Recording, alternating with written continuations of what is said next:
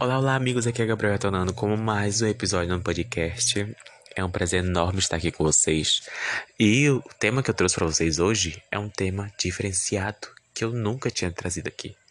Apesar de já ter falado sobre saúde, casos criminais, sobre filmes, séries, novidades entre os famosos, é muito novo. O tema de hoje é uns é sobre umas uns que estão bombando aí recentemente. E sem enrolação e mais demora, vamos começar a falar sobre os personagens da Marvel.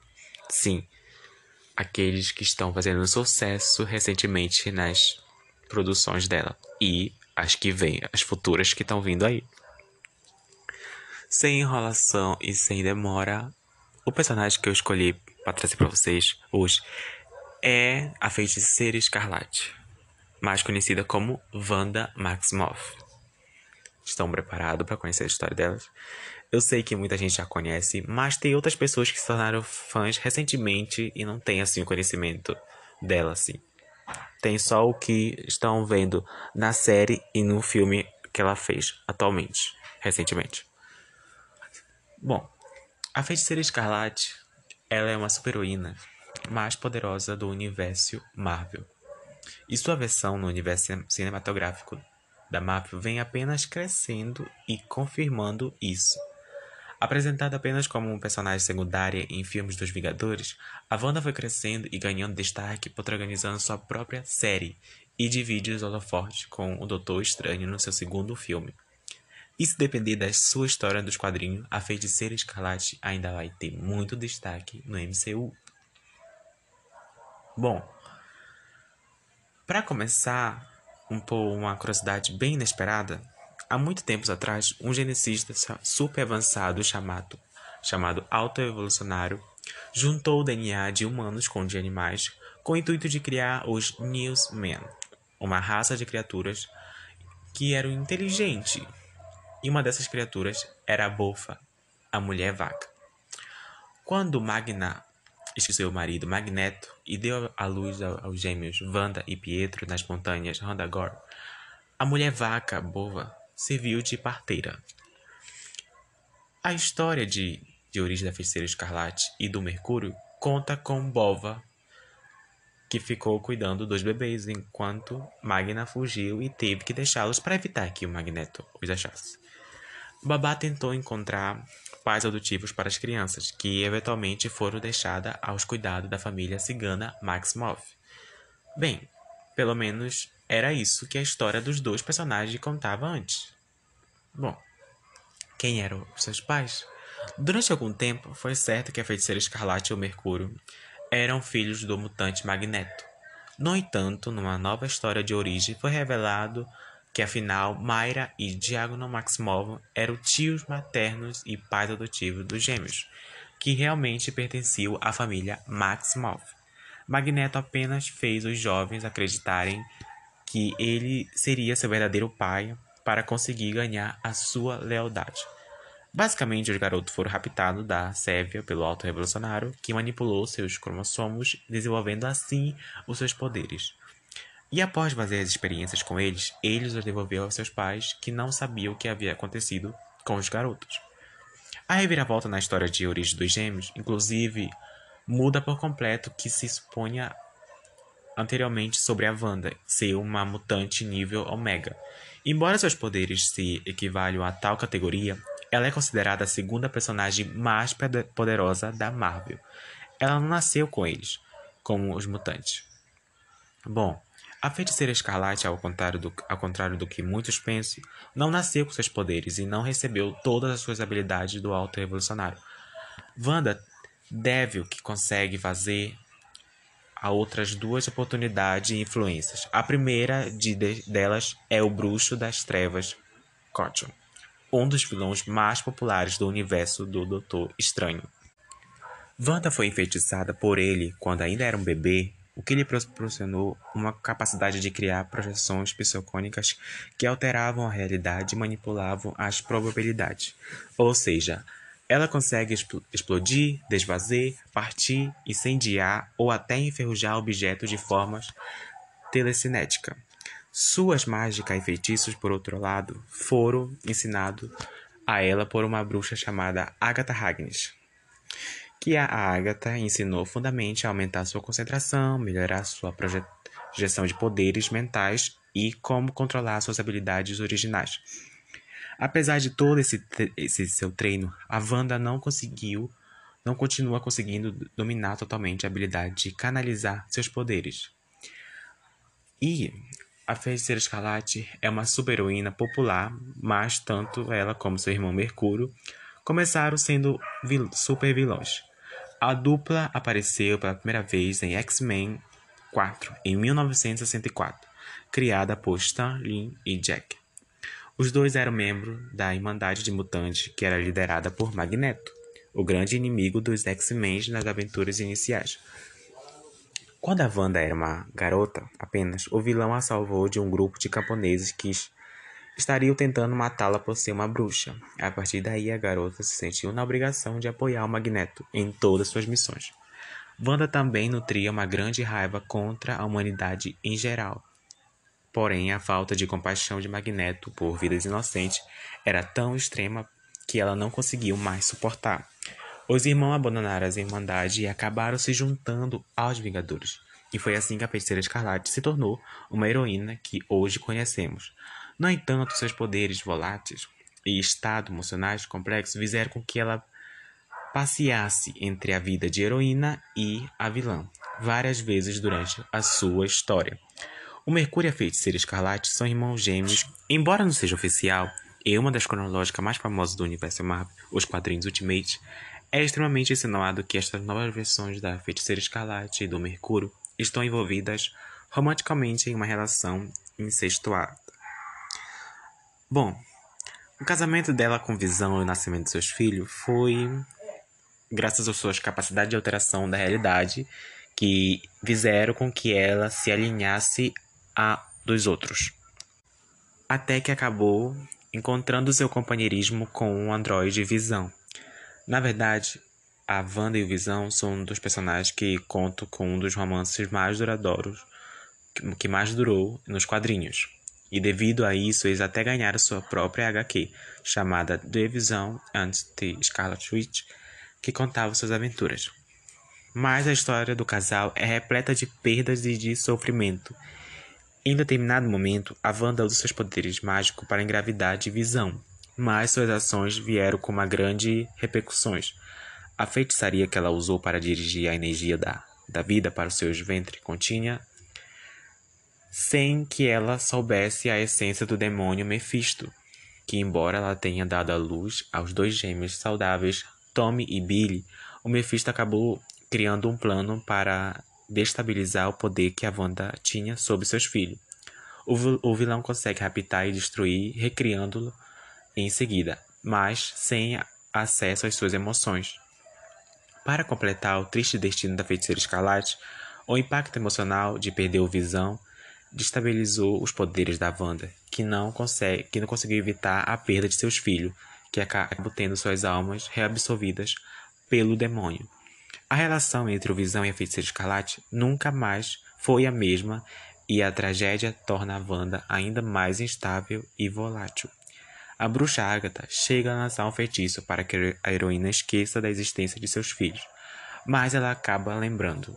Felizmente, as almas das crianças reencarnam mais tarde em dois garotos que vieram se tornar os jovens heróis, o Icano e o Celere. Finalmente, os dois garotos e sua mãe se reencontram. Que é a história dos dois, eu vou contar em outro episódio aí.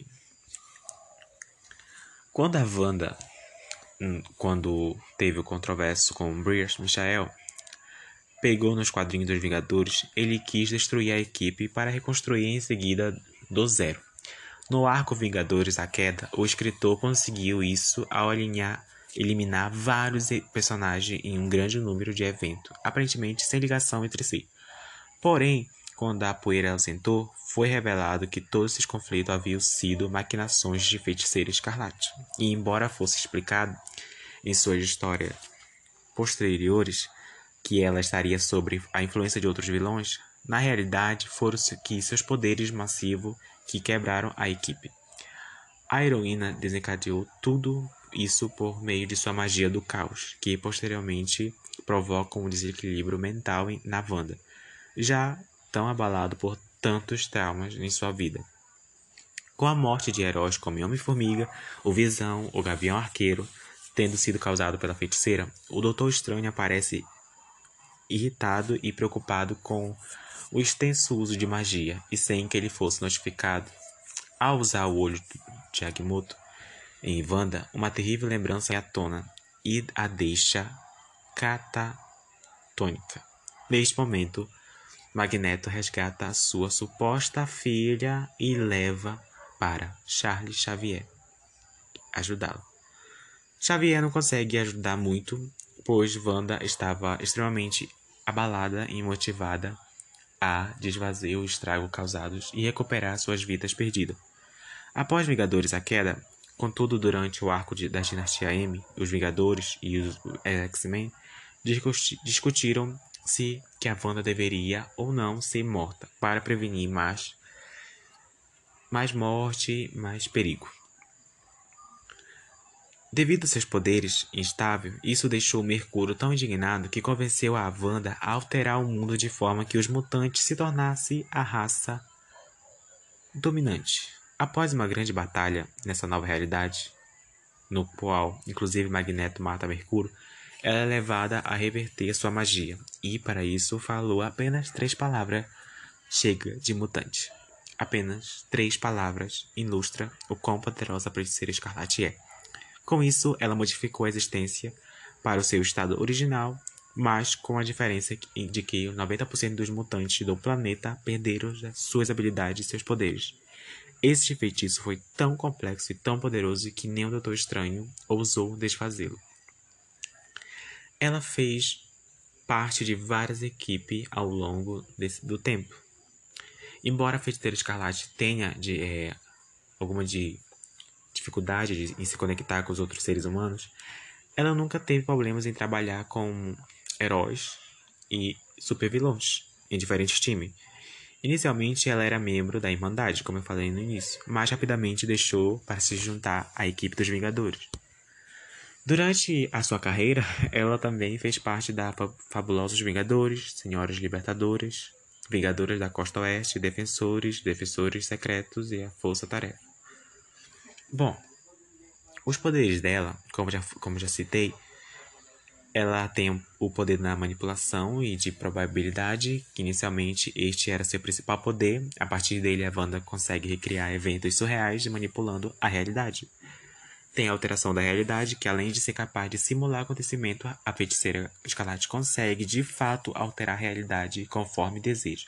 Mas estes poderes que ela que ela passa a conseguir controlar com o tempo.